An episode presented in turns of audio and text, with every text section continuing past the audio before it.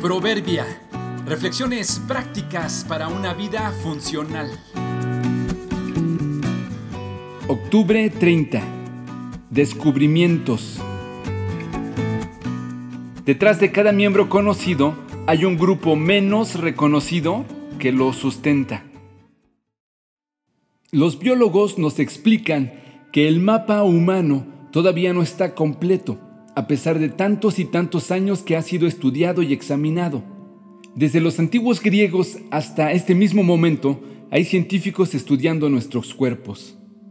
En años recientes se han descubierto cinco nuevas partes de nuestra anatomía que no sabíamos que teníamos ni para qué servían. 1. El intersticio. Es una estructura conectiva que se extiende por todo el cuerpo y podría tratarse de uno de los órganos más grandes. Estos tejidos están debajo de la piel, recubren el tubo digestivo, los pulmones y el sistema urinario y rodean las arterias, venas y la fascia. 2. El mesenterio. Se trata de un doble pliegue del peritoneo, como se llama al recubrimiento de la cavidad abdominal que une el intestino con la pared del abdomen y permite que se mantenga en su lugar. 3. Vasos linfáticos del cerebro. Un grupo de células dentro de estructuras vasculares que conectan al cerebro con el sistema inmune. 4.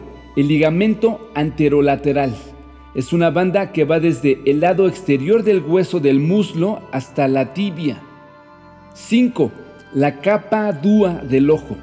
Se creía que la córnea estaba compuesta de cinco capas, pero en lo más profundo de esa lámina transparente frente a nuestra pupila yace una sexta capa de solo 0.001 milímetros de espesor, que han llamado Dúa en honor a su descubridor, el profesor Harminder Dúa, de la Universidad de Nottingham, Inglaterra. Al parecer, las partes de nuestra anatomía no se han terminado de descubrir y con seguridad seguiremos oyendo de nuevas partes. Seguro que en nuestra capacidad, en nuestra familia, en nuestra iglesia, en nuestra sociedad sucede igual. Mientras más nos relacionamos, mientras nos detenemos a analizarnos y apreciarnos, iremos descubriendo que ahí dentro hay talento y en el equipo hay miembros que en silencio han estado ahí esperando ser descubiertos y que sin saberlo le dan sentido y sustento a los que son más visibles.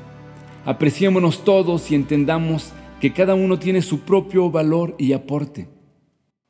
Ni el ojo puede decir a la mano, no te necesito, ni tampoco la cabeza a los pies, no tengo necesidad de vosotros.